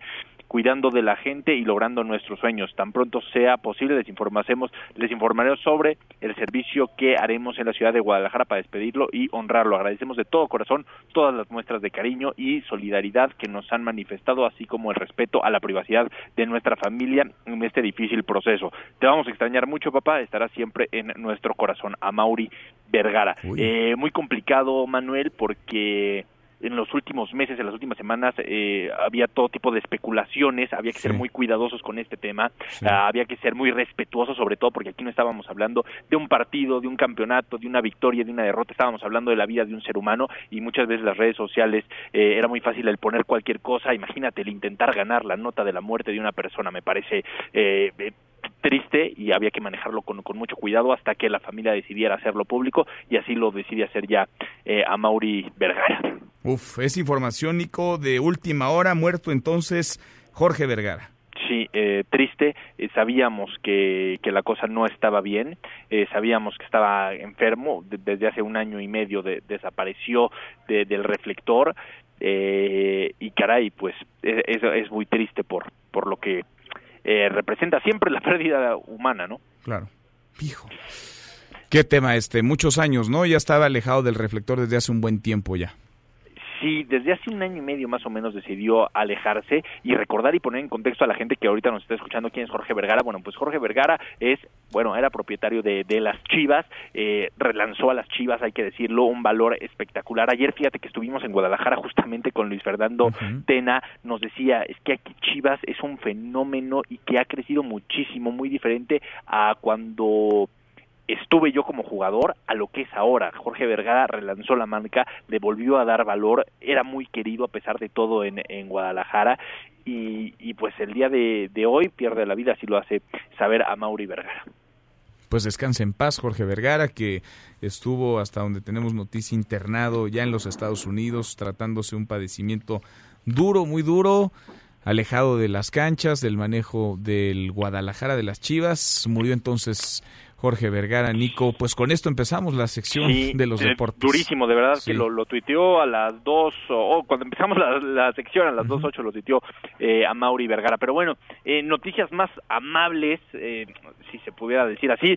La selección mexicana sub-17 está en eh, la final de la Copa del Mundo. Ayer derrotó a Holanda, un partido sufridísimo, Emanuel, empatando uno a uno, metiéndose, sí. A ver, yo lo estábamos comentando ayer, Nico, hasta ahora iba, creo que iban 0-0 hasta ahora, pero luego ya no estábamos salvando, ¿no? Porque se salvó México un buen rato. Se salvó México y metió gol Holanda. Gol, y mete gol Holanda, lo empata México, nos vamos a los penales y en penales la selección mexicana consigue su boleto a la final y ahora enfrentaremos a Brasil el día domingo. ¿Qué cosa, eh? Brasil en Brasil. o sea, lo que representa eso, es muy diferente a todo lo demás. Oye, Nico, estoy viendo aquí una estadística, es la cuarta final para la sub-17, la selección mexicana de fútbol, en los últimos ocho mundiales. Sí, eh, la verdad es que somos potencia, sí hay que decirlo. Potencia, a ver, ganamos, en 2005 le ganó México a Brasil en Perú.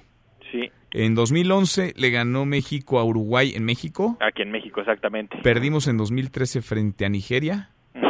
Y ahora este 2019 es la cuarta final. Exactamente. Ojalá que, que sea un resultado positivo, pero fíjate Manuel, yo valoraría más, más allá del ganar, perder, eh, creo que nos da mucho el jugar contra Brasil en Brasil. O sea, nos va a hacer mejores. A estos jugadores de, de la sub-17 los va a hacer mejores. Porque creo que es lo que tenemos que valorar en la sub-17. No el ganar, no un título, sino el decir cómo le hacemos para que esos jóvenes se puedan capitalizar para una sub-20, para una sub-23, para una selección mayor. ¿Cómo no lo soltamos, no? ¿Cómo les damos seguimiento? Sí, sí, sí. Pero todos, Nico, porque a ver, los equipos, la federación, pero también nosotros como medios, ojalá que les pongamos la lupa, sé que es difícil, pero a cada uno de ellos, porque tienen potencial, ya lo han demostrado, ojalá que se conviertan en realidad también en selecciones mayores. Totalmente. Eso es lo más importante y es lo que tiene que ser. No solamente México, ¿eh? porque no es un mal de México, sino de del mundo en, en general. Eh, pues Manuel, una sección de deportes complicada porque ahora sí, que nos agarró con, con, el momento con lo de Jorge Vergara, pero bueno, hoy juega México, hoy juega la selección mexicana contra Panamá, la selección mayor en esta liga de, de naciones de la CONCACAF, por todo lo que eh, pues representan estos partidos amistosos, México contra Panamá, la próxima semana tenemos el México contra Bermuda y también, eh, Manuel, no quiero dejar de mencionar lo de la NFL ayer, eh, eh, vaya pelea, una batalla campal en el partido entre Pittsburgh y los Browns. La NFL ya anunció el castigo para Miles Garrett después de una agresión tremenda con el casco pegándole a Manson Rudolph y eso originó la batalla campal que vivimos el día de, ayer. Garrett ha sido suspendido de manera indefinida, por lo menos en lo que resta de la campaña regular y la postemporada, y además lo hará sin recibir sueldo. Órale, no, no me acuerdo de otro caso parecido a este, donde de plano se arme la campal y suspendan así todo el resto de la temporada un jugador sin acceso además a su ingreso, a su sueldo. No, no recuerdo otro caso, Nico. No, totalmente. Yo tampoco, la verdad es que, pero a, acciones hay que tomar medidas, ¿eh? hay que tomar medidas. Porque caray lo que vimos ayer de darle un, un cascazo atenta hasta contra la salud eh sin duda sin duda. Oye Nico no hay Liga MX este fin de semana pero juega México no juega México hoy contra Panamá así que hoy habrá que disfrutar. ¿Ocho de la noche 8 de la noche. Gana México, bueno, Gana está 8 de la noche programado, pero ya ves que luego empiezan tarde. Bueno, sí, no son muy puntuales. 8 y cuarto, por ahí. ¿Ganará México? Bueno, pues esperemos que sí, es en Panamá, también importante, ¿no? Por lo que es y por lo que representa que México siempre tiene que, pues que de alguna manera dar el golpe en la mesa en CONCACAF. ¿No? Eh, a eso nos hemos obligado, por decirlo de alguna manera. Panamá hoy y el martes contra Bermuda en esta Liga de Campeones y no es en el Estadio Azteca, es en el estadio de los Diablos Rojos del Toluca. Eh, miren la bombonera. Exactamente. Muy bien, Nico. Bueno, pues con la información, con lo último, esta última hora que nos decías, con el que abríamos la sección, murió Jorge Vergara, el propietario de las Chivas Rayadas del Guadalajara falleció a causa de un paro cardiorrespiratorio. Nico, todo el detalle y la información la tendrán en un ratito más a las 3. Totalmente. A las 3 los esperamos. Un marca claro por MBS Radio, pues diferente. La verdad es que no estamos acostumbrados a hacer este tipo de, de, programas. Nos estamos preparando para este momento, pero siempre con mucho respeto, ¿no? Porque hasta que no lo hiciera oficial la familia, la institución, pues era muy complicado hablar del tema. Sin duda. Abrazo, Nico. Gracias. Saludos, Manuel. Nicolás Romay con los deportes. Pausa antes, una vuelta por el mundo de la mano de mi tocayo Manuel Marín y volvemos. Hay más en esta mesa, la mesa para todos. Internacional. Roger Stone amigo cercano y ex asesor de campaña del presidente de Estados Unidos Donald Trump, fue declarado culpable de siete cargos en la investigación por la injerencia rusa durante las elecciones presidenciales de 2016. Entre los cargos están mentir al Congreso, manipular testigos y obstruir la justicia. Esto no es recordado por su participación en el famoso caso Watergate, el cual llevó a la renuncia del expresidente Richard Nixon. El gobierno de Chile y los grupos de oposición llegaron a un acuerdo para crear una nueva constitución a través de un plebiscito de entrada que preguntará a la ciudadanía si quiere una nueva Carta Magna y qué fórmula constituyente prefiere, una asamblea o una convención. Tu opinión cuenta y a nosotros nos interesa. Llámanos del interior de la República al 01800-202-1025. Síguenos en Twitter, arroba M. López San Martín. Hashtag Mesa para Todos. Este podcast lo escuchas en exclusiva por Himalaya. En Mesa para Todos, la información hace la diferencia. Con Manuel López San Martín. Seguimos, volvemos a esta mesa, la mesa para todos. Esta semana fuimos testigos de una estampa que retrata la polarización que hay en buena parte de la sociedad, pero también la polarización que llegó al Senado.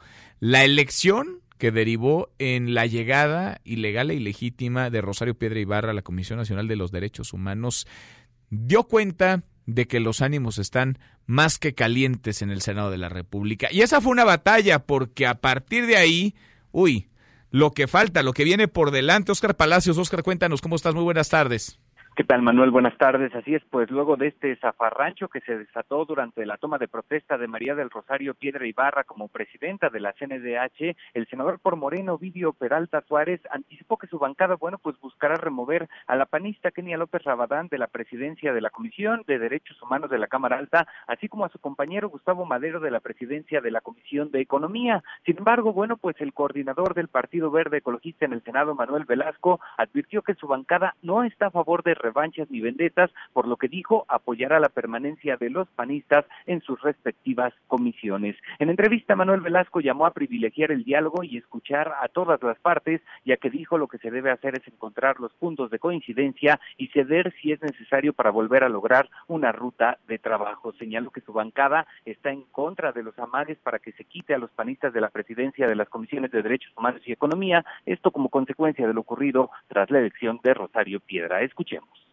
de este amague que habían hecho con la senadora Kenia de quitarle la comisión, nosotros no estamos de acuerdo. Nosotros respaldamos a Kenia López y respaldamos a Madero al frente de la de economía. No estamos a favor de que hayan ni venganzas ni vendetas políticas aquí en el Senado. Manuel Velasco criticó que se estén dando este tipo de chantajes y amenazas, ya que dijo, más allá de que no se pueda coincidir en muchos temas, esto no quiere decir que deba haber revanchismo político. Así lo dijo. Podemos coincidir o no coincidir en muchos temas, pero eso no quiere decir que haya revanchismo político, por lo que en lo personal y la fracción respaldamos a Kenia y a Gustavo para que sigan al frente de sus comisiones y reprobamos que se estén dando estos chantajes y estas amenazas. Cabe señalar que el coordinador de Morena, Ricardo Monreal, precisó que la Junta de Coordinación Política es la que deberá resolver este asunto, por lo que, bueno, confío en que los ánimos se enfríen en los próximos días. Manuel es el reporte. Buenas tardes. Pues sí, chantajes, revanchas, venganzas. No me eres cómodo, me complicas la existencia, entonces te hago un lado. Y como tengo la mayoría, como me alcanzan los votos, puedo. Y te avasallo y te llevo entre las patas y a ver quién se atreve entonces a ponerse enfrente porque le cuesta el puesto, porque le cuesta la presidencia de comisión. Si van por los órganos autónomos, si van por los poderes que le son ajenos, que no vayan por las presidencias de comisión. Vaya tema este, ¿eh? vaya tema porque sí, quedaron muy calientitos, muy crispados los ánimos en el Senado de la República luego de la votación de esta semana de la semana pasada, pero que esta semana se iba a reponer y al final no se repuso, fue una simulación que derivó en la llegada, en el arribo de Rosario Piedra Ibarra a la Comisión Nacional de los Derechos Humanos. Vamos a la otra Cámara, la Cámara de Diputados, sigue el bloqueo, siguen suspendiéndose las sesiones. Hoy la, cuarto, la cuarta al hilo, Angélica, Angélica Melín, ¿cómo estás? Muy buenas tardes. Hola Manuel, muy buenas tardes. Con el gusto de saludarte y también de saludar al auditorio. Continúa bien, lo comentas el plantón a las afueras de la Cámara de Diputados. Está toda la eh, movilización de los campesinos y organizaciones que piden recursos para el año entrante. Tranquila, la verdad. Pensábamos que se iba a poner un poco ruda la situación aquí afuera del recinto parlamentario después de que los diputados anunciaran que van a posponer hasta la próxima semana, hasta el miércoles 20 de noviembre, la aprobación del presupuesto. Y bueno, pues eh, lo tomaron con Aquí en el plantón no hay mucha movilización, eh, las personas que se encuentran en este plantón pues están tranquilas, están comiendo, en los bailables que ha organizado Antorcha Campesina, bueno, el movimiento antorchista, y bueno, pues esperando a que pasen los días porque también advierten en las eh, organizaciones que están en este plantón que no se van a mover de aquí de esta Cámara hasta la semana entrante o hasta que se apruebe el presupuesto. Oye, o hasta que se apruebe, Angélica, como ellos quieren que se apruebe, ¿no? Más bien. Exacto, sí, y se aprobará, lo acaba de decir el diputado Mario Delgado, el coordinador de Morena, que pues eh, la bancada del presidente le va a responder tal cual al primer mandatario y lo que se aprobará va a ser el proyecto que el jefe del Ejecutivo Federal mandó. Si me permites, Manuel, escuchemos cómo lo dijo de viva voz el diputado Mario Delgado.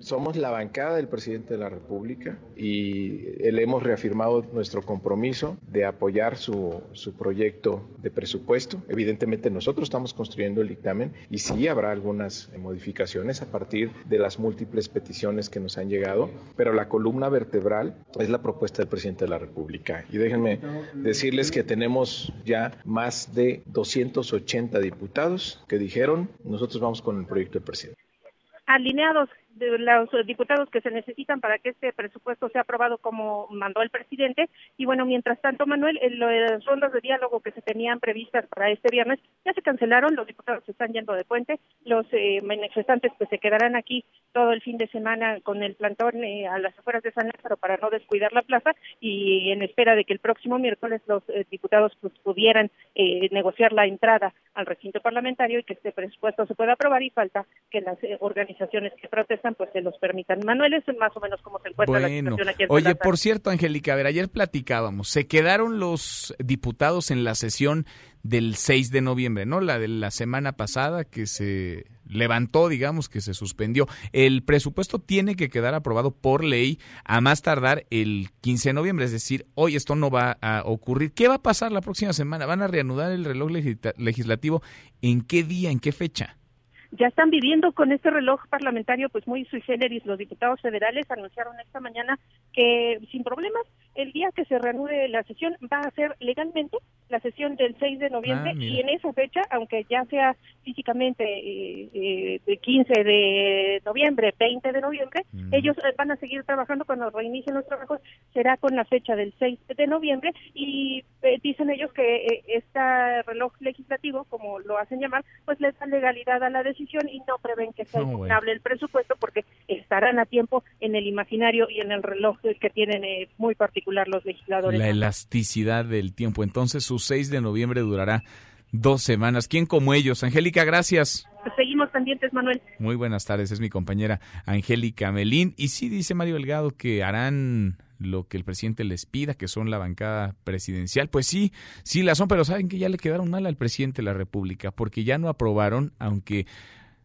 alarguen el tiempo y paren el reloj parlamentario, el reloj legislativo, ya no sacaron el presupuesto en la fecha en la que tenían que sacar. Y no salió por las broncas que hay dentro de Morena. Porque si en Morena tuvieran acuerdos, miren, 10 minutos, abren una puerta, se meten las diputadas y los diputados, votan y aprueban el presupuesto. Pero como no hay acuerdo dentro de la mayoría, dentro de Morena, y siguen las presiones a las afueras con los campesinos, no hay dictamen, pues entonces ni para atrás ni para adelante. Nosotros casi llegamos a la media, la hora con 28, pausa y volvemos con un resumen de lo más importante del día. Esta mesa, la mesa para todos.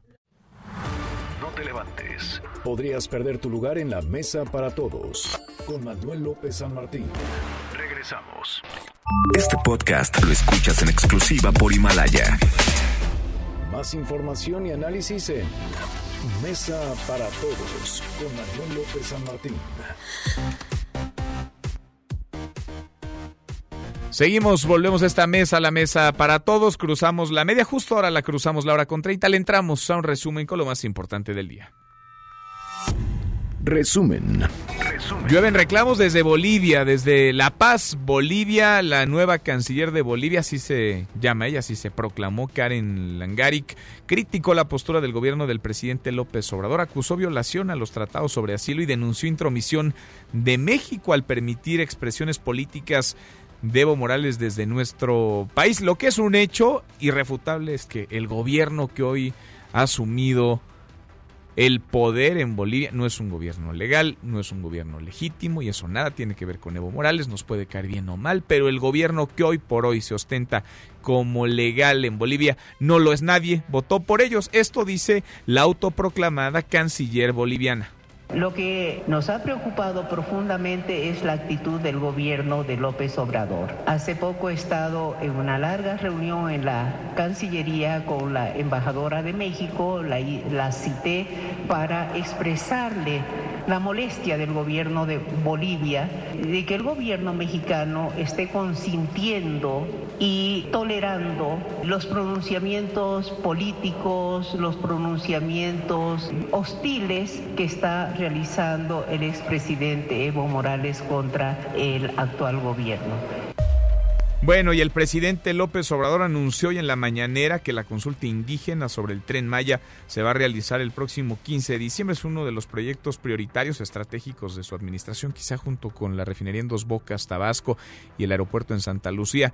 Este es otro de los más importantes para el presidente. Prometió respetar la opinión de las 3.425 comunidades que serán consultadas para este proyecto, cuya inversión alcanzaría los 120 mil millones de pesos. La voz de Andrés Manuel López Obrador. Si la gente dice no, ahí quedó. Hasta ahí llegamos. El pueblo manda. ¿Por qué lo hacemos así? Por la democracia, pero además porque le tenemos mucha confianza al pueblo. Bueno, hasta ahí llegamos, dice el presidente López Obrador. Si la gente no quiere, entonces no va. Si sí, adelante con el tren Maya. Además, el presidente denunció extorsiones en la obra del tren México-Toluca, pero advirtió que no se dejarán chantajear porque se cumplió con la demanda de los inconformes y se pagó el derecho de vía. Luis Raúl González Pérez se va, se despide hoy de la Comisión Nacional de los Derechos Humanos en su último día de labores. Deseó éxito a la muy cuestionada Rosario Piedra Ibarra, rechazó que hayan sido alcahuetes del régimen, un florero, como lo señaló el presidente López Obrador. Es la voz de González Pérez. Durante la gestión este organismo nacional no ha sido ni es cómplice o protector de gobiernos o autoridades. Su compromiso ha sido con la legalidad y las víctimas y su trabajo da muestra y prueba de ello. Más que profundizar o pretender crear divisiones ideológicas, nuestro país requiere unidad y trabajo conjunto por la legalidad, por el fortalecimiento de las instituciones democráticas y republicanas y por el respeto de la dignidad humana. Y el camino de Rosario Piedra Ibarra está marcado, está manchado por un proceso más que turbio, contaminado, muy manoseado en el Senado. Y hay reacciones, siguen las reacciones. La barra mexicana del Colegio de Abogados manifestó su preocupación por la designación de Piedra Ibarra en la CNDH y calificó su nombramiento como un acto irregular. La UNAM presentó denuncias ante autoridades judiciales de la Ciudad de México en contra de los encapuchados que ayer, en el marco de una marcha contra el acoso en la universidad, provocaron destrozos, quemaron la bandera de México, saquearon la librería Enrique González Casanova y dañaron el mural de David Alfaro Siqueiros en Ciudad Universitaria. La UNAM habló específicamente de un grupo de provocadores. Son las palabras de Leonardo Lomelí, el secretario general de la universidad. Por ello deslinda de los lamentables acontecimientos del día de ayer, que fueron perpetrados por grupos de provocadores que evidencian una preparación profesional y que ya han aparecido previamente en otras protestas, aquellos grupos de alumnas y alumnos que se manifestaron pacíficamente y que han presentado demandas legítimas que ya están siendo atendidas por la universidad. Bueno, y tras más de seis años de bloqueo, la Unidad de Inteligencia Financiera ordenó descongelar las cuentas bancarias, cajas de seguridad y fondos de inversión a Elvester Gordillo, que va a disfrutar ya pues de su buen fin, disfruta de su libertad desde agosto de 2018 y ahora podrá gastar en grande este fin de semana.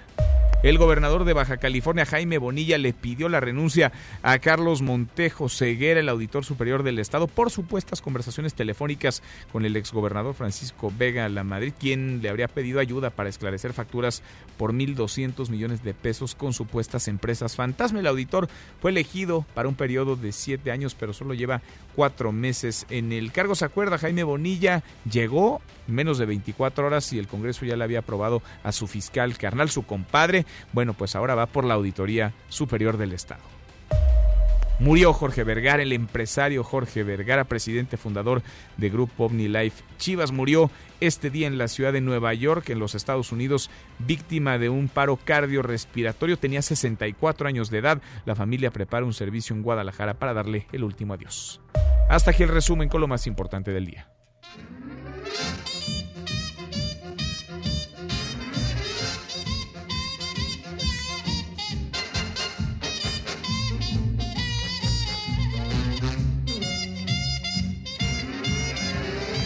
Querido Miyagi, José Luis Guzmán Miyagi, como todos los viernes, bueno, no como todos los días, pero hoy es viernes, como todos los viernes también, todos los días hasta ahora en esta mesa para todos. ¿Cómo te va, Miyagi? Muy bien, mi estimado Manuel. ¿Qué estamos escuchando? Estamos escuchando una canción que evidentemente habrá enloquecido, en mi caso, a mis padres, en tu caso, a tus abuelos. Sí. Que se llama Kalamazoo. ¿De qué año es esta canción, esta más es o del menos? 42, más o menos. Es del señor Glenn Miller y su orquesta. Y todo esto sirve porque hoy cumple un aniversario más de su desaparición. Glenn Miller no está muerto. Vive en el corazón. No, no es cierto. Glenn Miller nunca encontraron su cuerpo. De hecho, fíjate que un ¿Cómo que 15 no de noviembre. su cuerpo? Él estaba, él formaba parte del ejército norteamericano durante la Segunda Guerra Mundial, tenía grado incluso. No estoy seguro si era teniente o coronel. Bueno, estaba sobrevolando de eh, Europa hacia Inglaterra cuando su avión se desplomó sobre el, el canal de la Mancha. El cuerpo nunca fue encontrado y murió realmente muy joven. Si no me equivoco, habrá muerto a los 40 años. Sí, muy joven. De hecho, él es una víctima más de, estas, de estos incidentes extraños que involucran a músicos con aviones. Recordarás, por ejemplo, Carlos Gardel muere en el, en el aeropuerto de Medellín en, un, en un accidente que todavía no se sabe qué pasó porque el avión estalló. Este, y hay, hubo, hay- más bien hay quien dice que se intercambiaron disparos, que lo mataron, que él se suicidó, el avión se incendia y Carlos Gardel muere. Y también, como olvidar a Pedro Infante, en el terrible accidente de aviación el 15 de abril de 1957. Y junto con este hombre, Glenn Miller, que fue el que rediseñó y redefinió la música de las grandes bandas durante la década de los 40 y 50. Todos empezaron a sonar como Glenn Miller, precisamente por la influencia y por la importancia, ya que él sustituyó el clarinete, más bien sustituyó el trombón por un clarinete. Mira, qué tiempos, ¿no? De música y de contenido musical también. Hace rato nos decía Eduardo Torreblanca que el promedio de las palabras utilizadas en las canciones de reggaetón es de 30. De 30 palabras, 30 palabras por canción. Pues vaya que evolucionado o involucionado, no sé. Ya uno ya no sabe para dónde hacerse. Pero, por ejemplo, eh, ¿por qué fue tan importante, digamos, Glenn Miller? Te digo, no solamente porque redefinió el papel del el crooner y de las grandes bandas, sino porque introdujo instrumentos que antes no tenían. La historia cuenta que su saxofonista, eh, y quien se hacía cargo de los metales, se lastimó la boca, entonces no podía tocar. Entonces él era clarinetista, tuvo que hacerse cargo de los solos de, viento, y fue así como introdujo el, clarinete a las grandes bandas que luego se convirtieron en clásicas como Benny Goodman, de ahí salieron ya figuras como Francis Albert Sinatra, y de ahí la música cambió casi para siempre.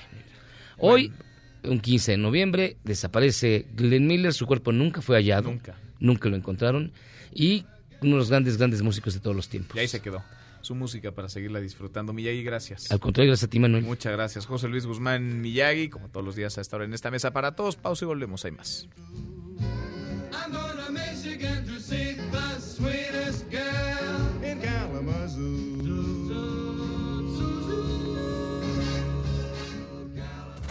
Infórmate también vía Twitter, arroba M. López San Martín. Llámanos, teléfono en cabina 5166-1025. Este podcast lo escuchas en exclusiva por Himalaya. Más información y análisis en Mesa para Todos con Manuel López San Martín. Seguimos, volvemos a esta mesa, la mesa para todos. Platicamos, escuchábamos incluso las declaraciones de algunos senadores luego de la muy ríspida sesión que derivó en la toma de, protesta de Rosario Piedra Ibarra como titular de la Comisión Nacional de los Derechos Humanos. Bueno, los ánimos se quedaron calientitos y hay quienes piden, decía Manuel Velasco, el coordinador del Verde en el Senado, revancha venganza. Hay quienes quieren quitarle la presidencia de comisión a dos senadores, una senadora y un senador, Gustavo Madero y Kenia López, que fueron bastante incómodos durante el proceso de llegada, el arribo de Rosario Piedra Ibarra a la CNDH. Le agradezco mucho a Ovidio Peralta, senador por Morena, que platique con nosotros esta tarde. ¿Cómo está, senador? Buenas tardes. ¿Qué tal? Buenas tardes. Muchas gracias. Estás, estás pidiendo junto con otros senadores de plano remover de la presidencia de la Comisión de Derechos Humanos a Kenia López Rabadán y de la, economía a Gustavo Madero. ¿Por qué, senador? Mire, eh, fue una decisión que se tomó al interior del grupo parlamentario.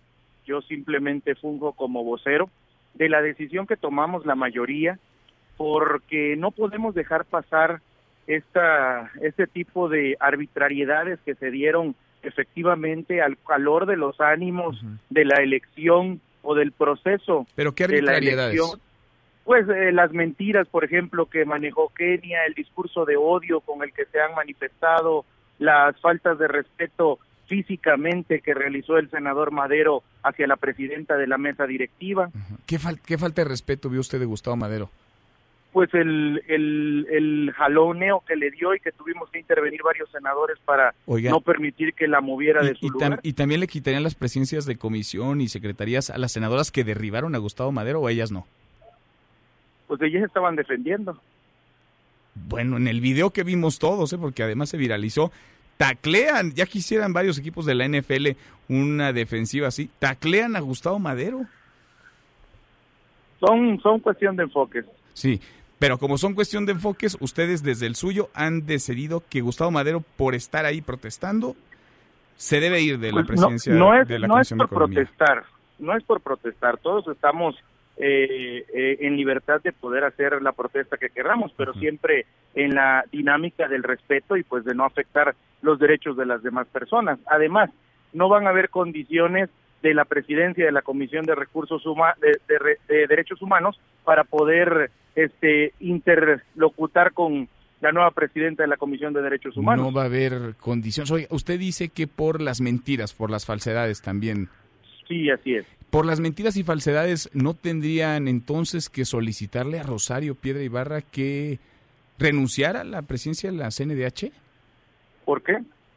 Por las mentiras y las falsedades. Ella se postuló para un cargo que no puede encabezar. Ella no es elegible para ser presidente de la Comisión Nacional de los Derechos Humanos, en tanto era dirigente de un partido de Morena, de hecho, hasta hace cinco minutos, senador. Mm, pues no, no estoy enterado, pero mira, yo lo que sé es que la comisión, la misma comisión de derechos humanos validó la terna de las personas que eran elegibles y pues obviamente tomaron en cuenta todos los requisitos de elegibilidad que se tenían que cumplir. Mire, la constitución, la constitución dice que un año antes al menos debe separarse de un cargo de dirección quien aspire a ocupar la presidencia de la Comisión Nacional de los Derechos Humanos. Y Rosario Piedra Ibarra no tiene notificación, un cargo de dirección. Y Rosario Piedra Ibarra no hay notificación en el INE de que haya separadose de la dirigencia del Consejo Nacional de Morena, del cual forma parte, no digamos hoy, ni ayer, nunca todavía. No, no te alcancé a escuchar la primera parte.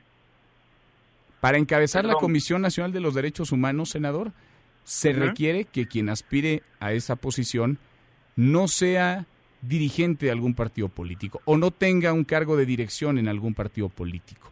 Eso vuelve inelegible a Rosario Ibarra de Piedra. Bueno, pues eso lo tendrán que designar ya las, las autoridades correspondientes, pero yo lo que te comento es que en la Comisión de Derechos Humanos hicieron un proceso de elección de las ternas y ellos verificaron ese tipo de cuestiones y pues son los que a lo mejor cometieron un error, pero yo no estaría tan de acuerdo. Pero, pero digamos, usted sí valida el trabajo dentro de la Comisión de Derechos Humanos para este proceso. Pues mira, el problema es que la misma presidenta este, Kenia, ella lo aceptó y luego ya lo estaba denostando. Entonces es la parte que no entendemos cómo, cómo es que llevaron a cabo los trabajos. ¿No es revancha, no es vendetta de los senadores de Morena? No, claro que no, claro que no. Eso dice Manuel Velasco lo que necesitamos es de que eh, ellos acaben con ese discurso de odio, que entiendan que estamos construyendo un nuevo país y que las decisiones que se están tomando son en mejoría de la mayoría de los mexicanos. ¿No quieren solamente incondicionales ustedes? No, yo no creo que esa sea la, la función. Porque de verdad, eh, se lo planteo, me quedo igual, no entiendo por qué estarían pidiendo la destitución de Gustavo Madero de la presidencia de Economía, por ejemplo, que esto no tendría nada que ver, la Comisión de Economía en el Senado, con la elección de la presidenta de la Comisión Nacional de los Derechos Humanos. Por las agresiones, te comentaba. Sí, por agresiones que usted dice hubo. ¿Un jaloneo a Mónica Fernández, a la presidenta de la mesa directiva? Así es. Una falta de respeto a la, a la presidenta del máximo órgano de ahí del, del, del, Pleno. Ahora, ¿usted no vio, el Grupo Parlamentario de Morena, no vio un jaloneo hacia Gustavo Madero por parte de senadoras de Morena? Pues fue posterior porque él no quería retirarse de ahí de donde estaba jaloneando. ¿Y como no quería, entonces lo derribaron? Pues no, no es porque no quería, es porque al calor todos empezaron a, a jalarlo y fue que se cayó él ahí donde estaba parado el espacio es muy muy reducido. Sí, pero entonces, digamos, si hubo agresiones, concediendo, ¿eh? Que hubo agresiones de un lado, ¿tendría que haber la misma consecuencia para quienes agredieron del otro? No, porque el que inició fue Gustavo Madero. Bien. Senador, le agradezco mucho estos minutos. Hasta luego. Gracias. Ovidio Peralta, senador por Moreno, usted ya lo escuchó, saque usted sus propias conclusiones. En Mesa para Todos, Ezra Shabot. Esra, querido Esra Chabot, qué gusto saludarte como todos los viernes con tu corte de caja. ¿Cómo te va? Buenas tardes, Manuel López San Martín. Pues sí, hay que sacar las conclusiones de toda esta semana. Una semana en donde lo que nos queda claro es que de lo que se trata es básicamente de construir un nuevo régimen un nuevo régimen en donde los organismos que forman parte de lo que llamamos esta construcción de una democracia institucionalizada, pues tengan que ir desapareciendo. Y nos queda totalmente claro. Más allá de golpes y de que si tiraron a uno y tiraron a otro, es obvio que aquí hay una interpretación de la legalidad en donde el tema fundamental es si estamos ante un fenómeno de concentración del poder en manos del presidente de la República o de si existe una separación de poderes entre no solamente ejecutivo, legislativo y judicial, vamos a verlo eso también cuando lleguen estos temas a la Suprema Corte, sino en la forma en la que estos órganos autónomos de los poderes como tales, que se construyeron precisamente como instrumentos de vigilancia frente a el poder ejecutivo fundamentalmente, aunque también tienen injerencia en los otros, bueno, pues si estos realmente siguen funcionando como tales, Manuel, o terminan convirtiéndose en apéndices del gobierno. Me llamaban la atención, Esra, las declaraciones ayer del presidente López Obrador a propósito de la renuncia de varios consejeros, ya cinco de diez se han ido de la Comisión Nacional de los Derechos Humanos, primero, pues menospreciando las trayectorias, ¿no? Señalando, por ejemplo, en el caso de Alberto Atié, que nadie lo conocía, que pues eh, a lo mejor hasta cobraba un dineral cuando es un cargo honorífico, no se percibe un sueldo por él. Y Alberto Atié tiene su propia trayectoria, ni siquiera tengo que hablar de ella porque ha, ha, señalado, vaya, abusos dentro de la Iglesia Católica desde hace muchos años. Pero parece que es como un tema ahí en donde todos caben en la misma canasta, ¿no? Porque decía, también el Banco de México y también el INE y también la Comisión Nacional de los Derechos Humanos, como si todos fueran lo mismo y como si todos quienes los integraran pues fueran parte déjame plantearlo así, es de la misma mafia. Es que mm, volvemos otra vez al discurso inicial de, eh, de Morena y del propio López Obrador, que creo que es finalmente lo que hace diferente a este gobierno y a este partido hegemónico de lo que hasta hace unos, unos, meses teníamos, Manuel. Y eso hace un año por lo menos, esta posibilidad de hacer compatibles proyectos diferentes. PAN, PRI, PRD como tales, y por eso es que eh, López Obrador los aglutinaba siempre en el PRIAN como tal, luego pues le incluyó al PRD una vez que se salió, en donde estos no tendrían la legitimidad propia de un modelo democrático. O sea, estamos hablando aquí de una democracia iliberal, o sea, una democracia en donde hay una sola opción válida, en este caso Morena, y en donde el resto de los partidos políticos, cualquier tipo de opción no es legítima, no es válida. En ese sentido, todos estos órganos auxiliares de la democracia pasarían a ser parte precisamente de este elemento no legítimo de la nueva república o del nuevo régimen mm. y por ello pues, se trata de, eh, pues si bien no eliminarlos porque no se puede de tajo, sí someterlos mm. a un nuevo mecanismo de control, a que se superiten a lo que sería el bando de los buenos, el bando de los honestos, frente a todo el resto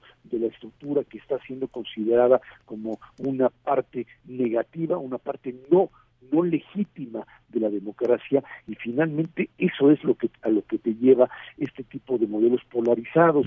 De ahí digamos la misma eh, la misma afinidad que tiene con figuras que pues lograron construir regímenes importantes. El propio Evo Morales así lo hizo porque polarizaban el modelo aunque ahí pues lo que le pasó a Evo es que durante mucho tiempo el, el, proyecto económico le fue funcionando y por eso adquiría una gran legitimidad hasta que el asunto pues empezó a tronar por la vía de materias primas que ya no tenían esos precios, problemas de, el, gas y otros otras materias primas que no le funcionaban como mecanismo de pues de renta, de rentabilidad del proyecto pero aquí estamos ante una situación muy complicada, Manuel, porque eh, pues eh, estamos ante una crisis económica, sin duda alguna, por lo menos de crisis, crisis en el sentido de no crecimiento para este año y de posibilidad también de que en el siguiente tampoco se crezca, y por eso es que ves ahora estas caídas en la popularidad del presidente que había ido creciendo fuertemente